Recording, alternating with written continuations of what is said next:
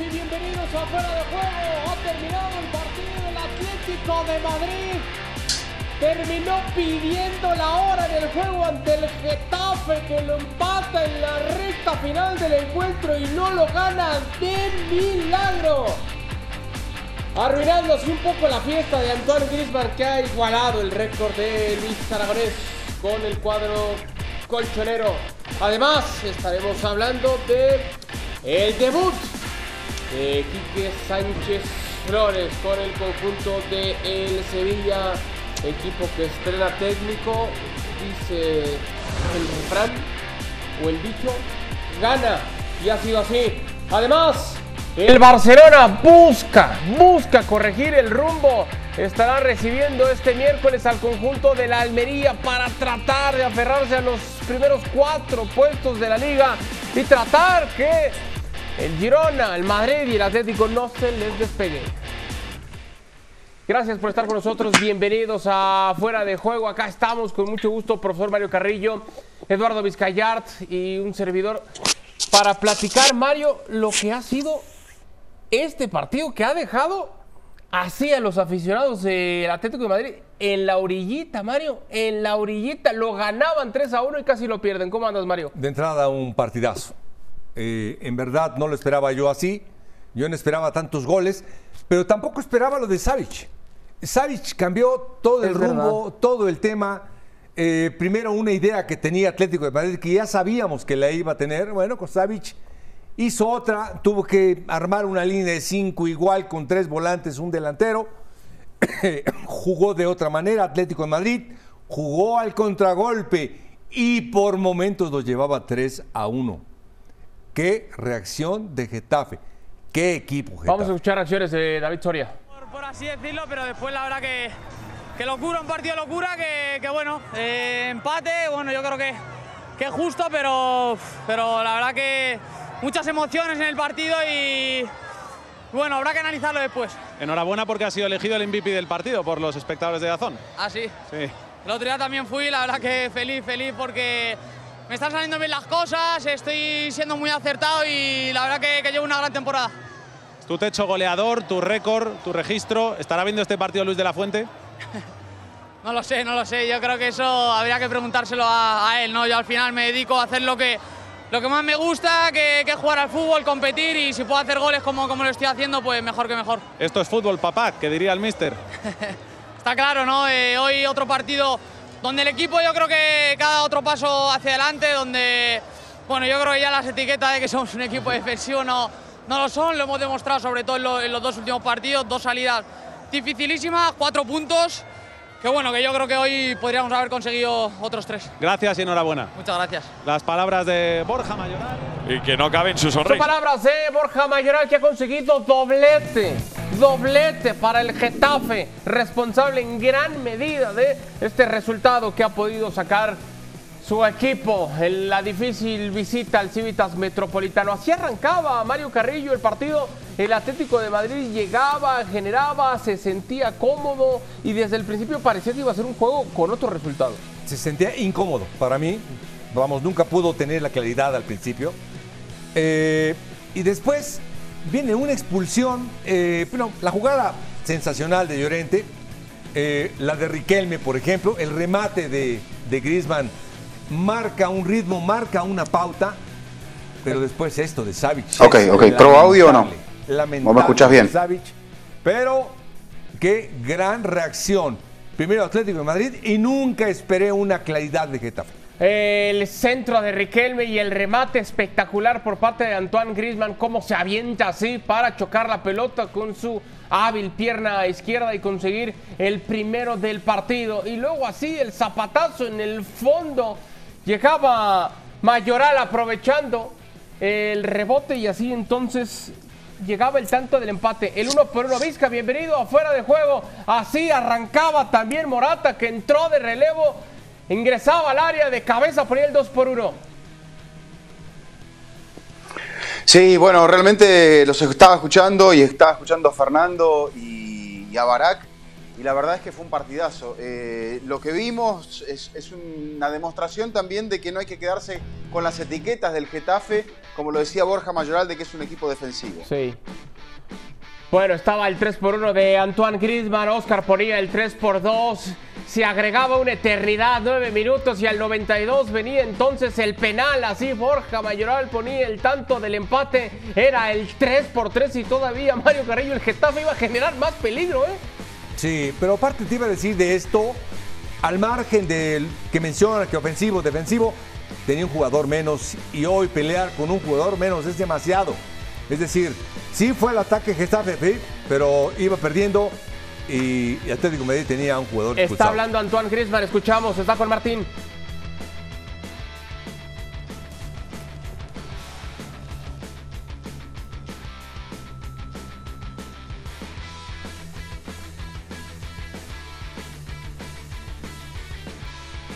¿Lo? Lo veían ganado el partido a 10 minutos del final. Bueno, eh, sí, pero al final, como he dicho, eh, ponen gente, eh, crean peligro con, con Greenwood y sabemos que tienen delanteros ahí metidos en el área que te pueden hacer cualquier remate, cualquier gol y, y es lo que nos ha costado.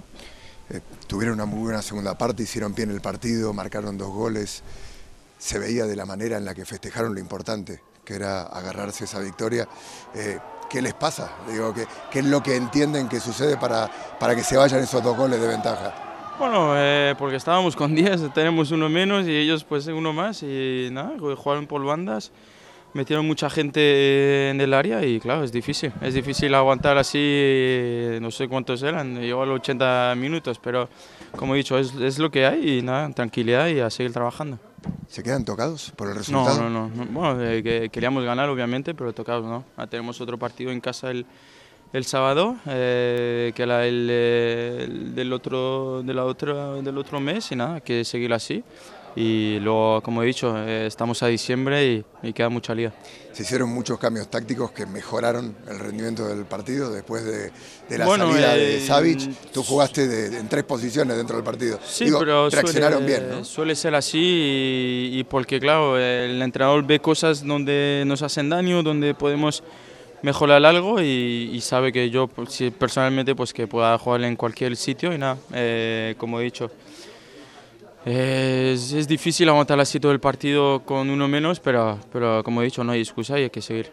¿Sientes la mejora en, el, en lo que había hecho el Atleti en los últimos partidos, en lo que viste esta noche del equipo? Sí, es diferente. Como he dicho, a algunos cuesta fuera de casa, aquí pues es muy diferente. Eh, entonces, es ver qué, qué podemos mejorar ¿no? fuera de casa. Yo creo que estábamos haciendo un buen inicio de partido, pero, pero la roja pues nos cambió todo.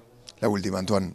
Quedan a nueve de la punta, pero les queda eh, un partido que puede achicar esa brecha, ¿no? El partido contra el Sevilla. Qué tan importante es cerrar el año con este partido y con un buen resultado. Sí, porque es un partido atrasado, eh, entonces pues eh, hay que ganarlo sí o sí y luego ya, ya estaremos más cerca, pero como he dicho, eh, estamos muy lejos de, aquí hasta el final de temporada el año pasado. Nos costó muchísimo hasta diciembre y luego hicimos la segunda vuelta casi perfecta, así que confío muchísimo en mis compañeros, en el club y, y sé que nos va a ir bien. Muchas gracias. Gracias. La palabra de Antoine Griezmann en ESPN. Volvemos con ustedes.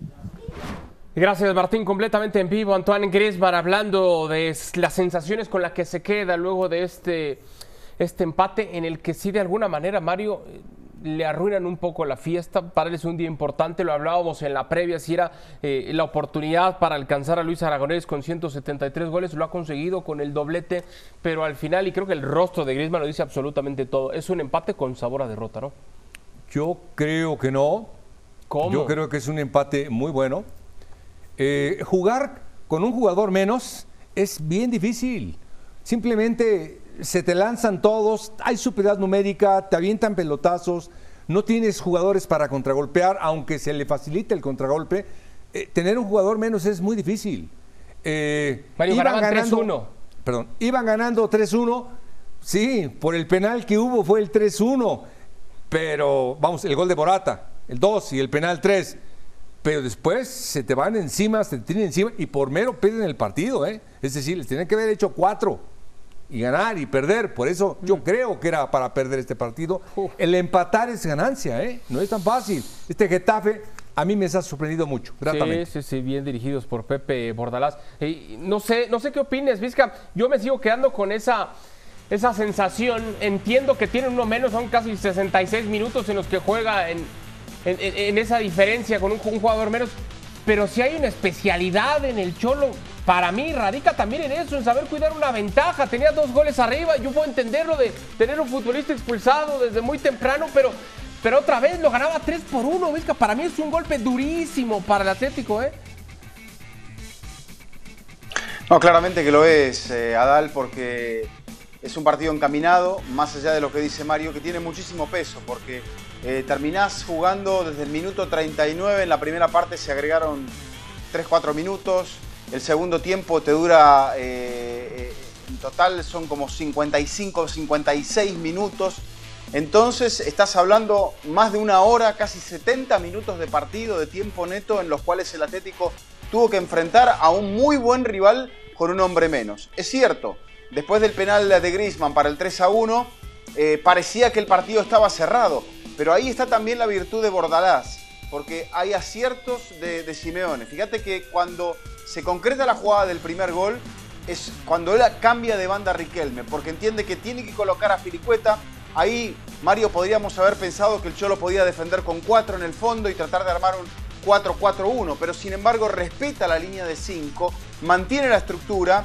lo deja solo a Grisman y ahí se genera el gol. Y después en el segundo tiempo lo saca de Poli y agrega a Álvaro Morata para retrasar a Grisman para que Morata vaya de punta. Los dos entrenadores estuvieron muy bien, el ingreso de Oscar Rodríguez también le genera un plus al equipo del Getafe y yo creo que allí vimos un partido como, un, como una, una, gran pelea de boxeo a cara descubierta. A ver, ¿te noqueo o me noqueas? Y eso me parece que fue lo que le puso un final poético, donde estoy de acuerdo, el Atlético pudo haberlo perdido. No nos quedemos en la ventaja de dos goles. Cuando estás con uno menos, te resulta muy difícil cubrir todos los espacios. Sí, yo a ver, yo estoy con eso, Mario. No quiero ser, no quiero ser necio, que sí lo soy, pero en esta ocasión no, no, no pretendo serlo me cuesta trabajo entender que el escenario, la fiesta, la importancia para el Atlético de Madrid después de las derrotas que habían sufrido fuera de casa, lo estás ganando 3 por 1 con un equipo que juega bien a la pelota, que está muy bien dirigido, la mesa estaba servida, hay doblete de Antoine Griezmann, está nada de convertirse en el máximo goleador histórico, no te pueden sacar un partido así. ¿En algo se equivoca hoy el Cholo? No, no, no, no, para nada, simplemente yo creo que tienes razón, es un equipo grande, un equipo ganador que está pensando en el título, te digo Madrid con un jugador menos debe de ganar, ¿sí? Pero el rival cuenta. El rival jugó muy bien. Yo no esperaba que jugara así.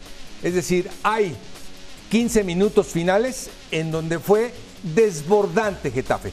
Históricamente nunca había visto un equipo tan atacante, tan ofensivo.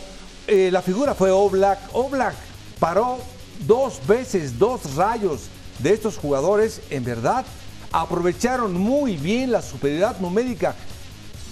Es una gran labor de Getafe, ¿eh? al margen de lo que dices. Yo creo que Atlético de Madrid tenía que haber ganado con nueve jugadores, sí, pero el rival cuenta. Hoy Getafe hizo un gran partido. A ver, Vizca, eh,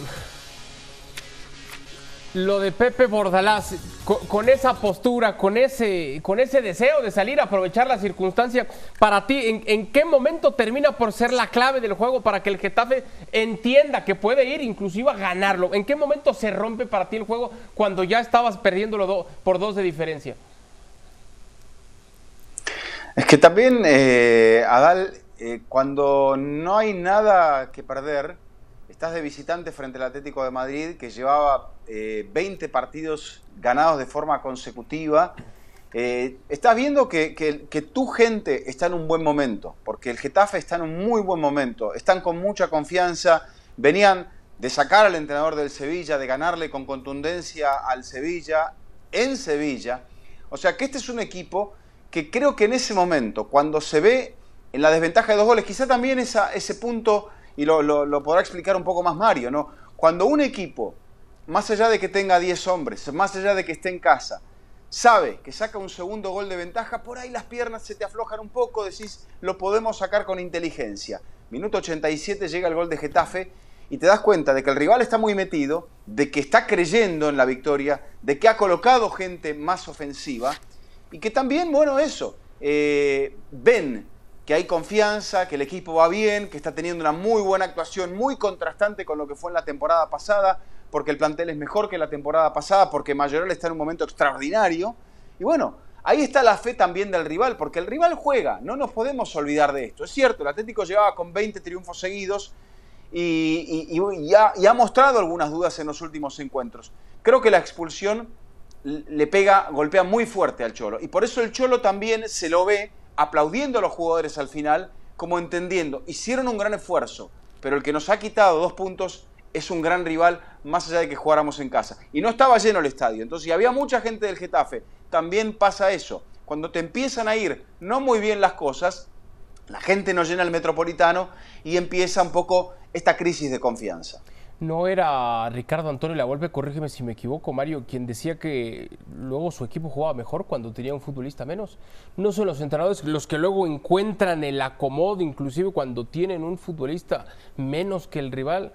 Estoy tratando de convencerte, Mario, porque me estás planteando un panorama. Aparte te iba a decir algo. Eh, siempre hay maneras de ganar con 10 de campo, con 9 de campo. Siempre hay maneras. En este momento, Atlético de Madrid le acomodó jugar al contragolpe con un jugador menos. Por eso iba ganando. Contragolpeaba con Morata, contragolpeaba con Grisman. Y se le facilitó, pero parte el rival, al verse eh, agredido, tres goles a uno, el tirarse el ataque como se tiró, fue fantástico. Hoy, hoy en verdad, Getafe es un gran equipo. No, seguro que sí. Es decir, yo no lo había visto nunca así a Getafe. Sí. Sí, es verdad. Bueno, pues el Atlético de Madrid tiene entonces 35 unidades en el tercer puesto. El Barça se queda entonces en el cuarto peldaño. Revisamos cuáles son los próximos enfrentamientos que va a tener el conjunto colchonero, entendiendo otra vez lo que decíamos en la previa, lo que a, principio de temporada pensábamos por cómo estaba jugando podía aspirar a algún título. El 23 de diciembre ese pendiente ante el Sevilla comienza el año. En Girona Actividad en Copa del Rey, vendrá la Supercopa de España contra el Real Madrid. Bueno, pues difícil el calendario, apretados, partidos difíciles entonces para el conjunto colchonero. Y ya que estábamos hablando, profesor Carrillo, de el Sevilla, con nuevo técnico se enfrentó al Granada. ¿Qué te pareció el juego? No, y aparte te iba a decir, este hombre especialista en recambios, siempre llega a apagar el juego. Yo creo que con esto es la quinta vez ayúdame, quinta vez, sexta vez que Kik Sánchez Flores llega a un equipo a pagar el juego. Es especialista en eh, eh, agarrar equipos dispersos, los ordena tan en corto tiempo, lograr 3 a 0. Es una tremenda, tremendísima actuación. Es oxígeno puro para Sevilla, ¿eh? Sí, de acuerdo. Puro, 3 a 0.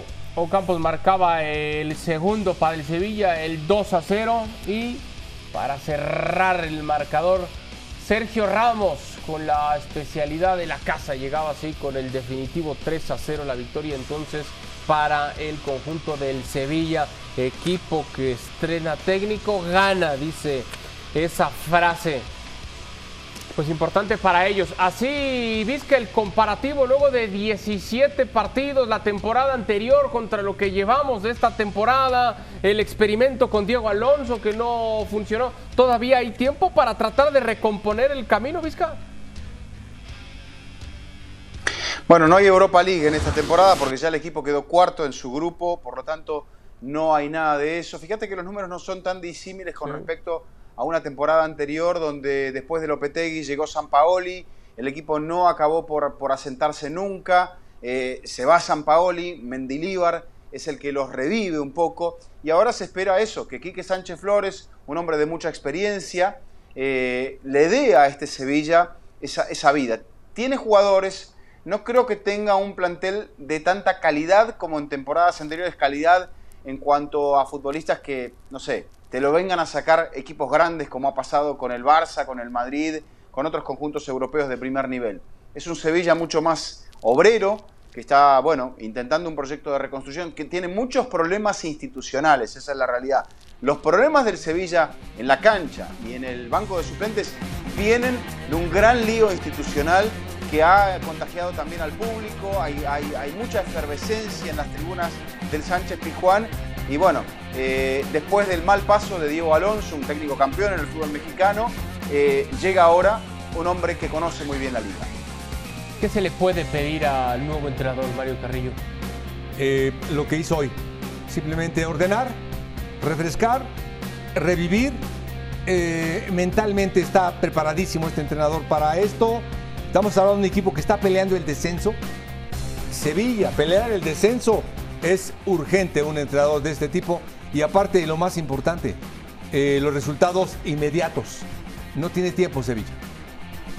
¿Qué se le puede pedir entonces aquí que Sánchez Flores, Vizca? El tema del descenso que está diciendo Mario, que se, que se aleje. Ahora están en el puesto número 13, 16 unidades, 3 por encima de, de la zona de fuego.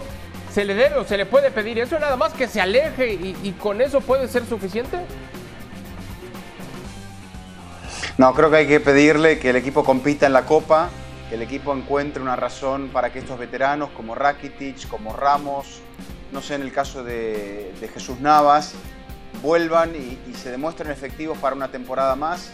Eh, y creo que bueno, en la temporada pasada tenían ese hilo de vida que les fue dando la Europa League. El equipo, bueno, en la temporada pasada también estuvo amenazado con el descenso, por eso se produce la destitución de Jorge Sampaoli.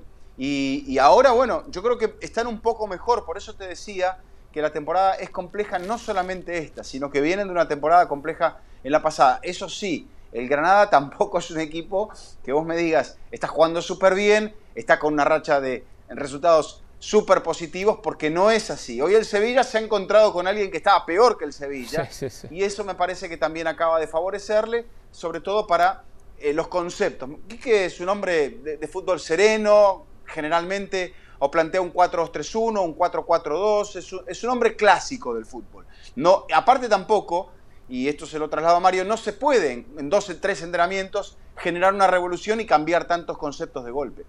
Hoy lo que más necesitaba el Sevilla era ganar, sin importar contra quién, sin contar el cómo, lo que necesitaba era ese oxígeno puro que solamente la victoria te lo puede otorgar. Cerramos el tema del Sevilla, repasamos actividad en la liga porque el Rayo Vallecano se enfrentó al conjunto de el Valencia, un Rayo profesor Carrillo que decías en la previa Que lo buscó llegaba con una tremenda dinámica. y luego una tremenda velocidad. Desde el minuto uno, este es este jugador y si es nada más lo que hace, falla en un mano a mano, eh, vuelven a llegar, pero aguantó hasta el último momento Valencia. Valencia esperaba una jugada, un par de jugadas nada más, porque no había manera de ganarle a la dinámica de Rayo Vallecano, que esto ha peleado históricamente con esto. Bueno, pues le ganó, le ganó, sorprendió con un pedazo de gol que a mí me gustó y me sorprendió. ¿qué te pareció Vizca? Bueno, me parece que una, una muy buena victoria del Valencia, un Valencia que eh, en la, la liga llevaba también varios encuentros sin ganar, déjame sacar la cuenta, eran cinco partidos sin ganar para el Valencia en liga, después justamente de la victoria frente al Granada, al cual veíamos antes, es un equipo que, que se sigue trabajando, que me parece que sigue esperando eso, ¿no? Y ahora está décimo en la tabla de posiciones, tiene 23 puntos, celebra este triunfo frente a un Rayo que, que bueno, eh, en la temporada post Andoni Iraola se encuentra con fallos, sobre todo adelante, está, le cuesta encontrar un jugador con contundencia para poder eh, mantener o para poder concretar esas oportunidades que el equipo genera. Así entonces la general con el Girona que manda con dos puntos de ventaja sobre su más cercano perseguidor, el Real Madrid. El Barça, el Barça juega este miércoles ante el conjunto de la Almería y ha hablado Xavi Hernández. Sí, sí, lo veo remontable, lo veo remontable, pero claro, tenemos que, tenemos que, que no fallar nosotros. Al final lo que nos está pasando factura son nuestros errores, ¿no? En Valencia era para ganar bien, en Granada, en Mallorca, eh, son puntos que vas perdiendo, que te estás dejando en el tintero y que no, y que no sumas. Por lo tanto, tenemos que hacer ahora acabar la primera vuelta de manera positiva y hacer una segunda vuelta mejor mejor. Eh, pero sí, tanto Girona como Madrid no fallan, están ahí arriba y están, están muy bien. Por lo tanto, lo que debemos hacer es ir paso a paso. A partir de mañana, partido a partido, como se dice, ¿no? Pues que venga, que se adapte, que sea él, que tiene mucho talento, que nos, es, una esperanza para, para el equipo, eh, creo que es un muy buen fichaje, que nos puede aportar muchísimo. Pues mira, son tantas cosas positivas las que me vienen a la cabeza que, que no, no, no, tengo tiempo a pensar en, en esto. Pero sí, nos da esperanza, nos da esperanza. Es un fichaje, es un gran fichaje, creo que nos puede aportar muchísimo. ¿no? Trabajo, gol, sacrificio, un futbolista que va al espacio. Bueno, pues vamos a ver, vamos a ver que se adapte lo más rápido posible y lo vamos, le vamos a ayudar a todo ello.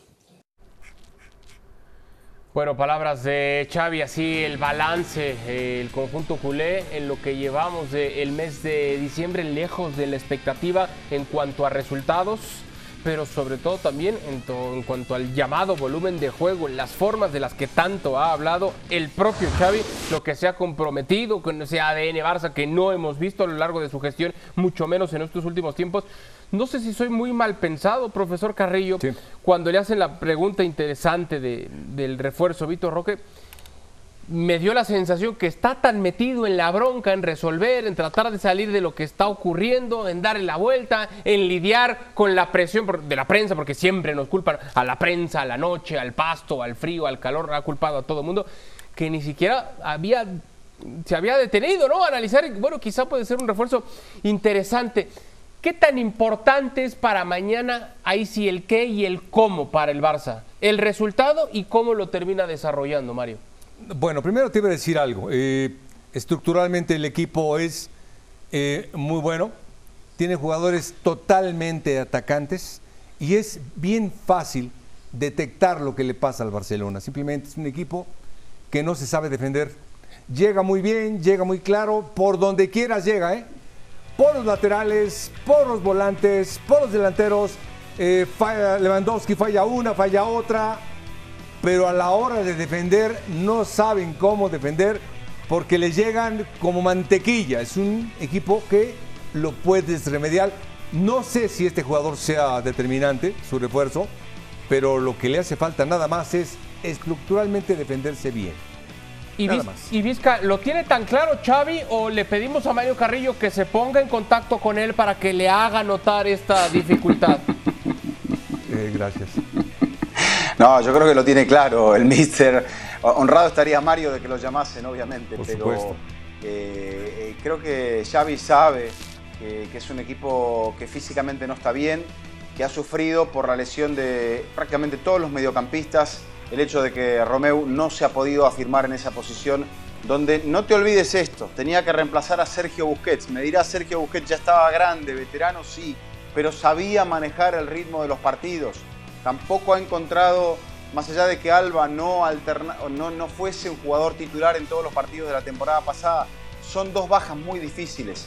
Y cuando tenés lesionados, eh, estás dependiendo de dos jugadores cedidos, como Joao Cancelo, Joao Félix, no tenés contundencia en el ataque porque Lewandowski no te aporta ese gol que en estos momentos el equipo necesita.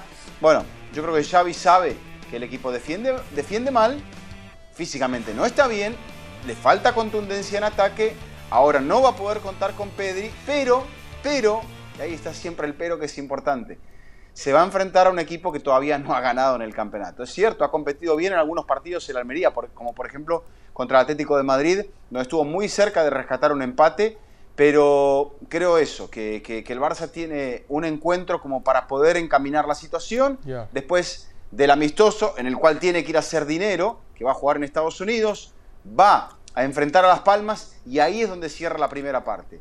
El Barça, a diferencia de la temporada anterior, al menos ahora sigue en la Champions, pero sabe Xavi Hernández que tiene que ganar un trofeo, ya sea la Supercopa, competir en la Copa del Rey. No creo que pueda ganar la Champions y la Liga la tiene muy difícil. Nos quedan 50 segundos, Mario Carrillo. Oportunidad para César Montes, el defensa mexicano, de tener una buena actuación o de sufrir el día de mañana. ¿Qué esperas? Espero, espero que tenga una gran actuación y que no sufra mañana si va a sufrir mañana. ¿Por qué? porque se va a enfrentar a unos del equipo de los mejores de la liga. Los que mejores atacan, los volantes todos atacan, eh, les juegan por abajo muy bien y simplemente Almería tiene que atacar al Barcelona. ¿Tiene con qué? Yo creo que no. ¿Crees que no? Yo creo que no. ¿Así de positivo, Mario? No, no, es Almería, hermano. Está bien, está bien.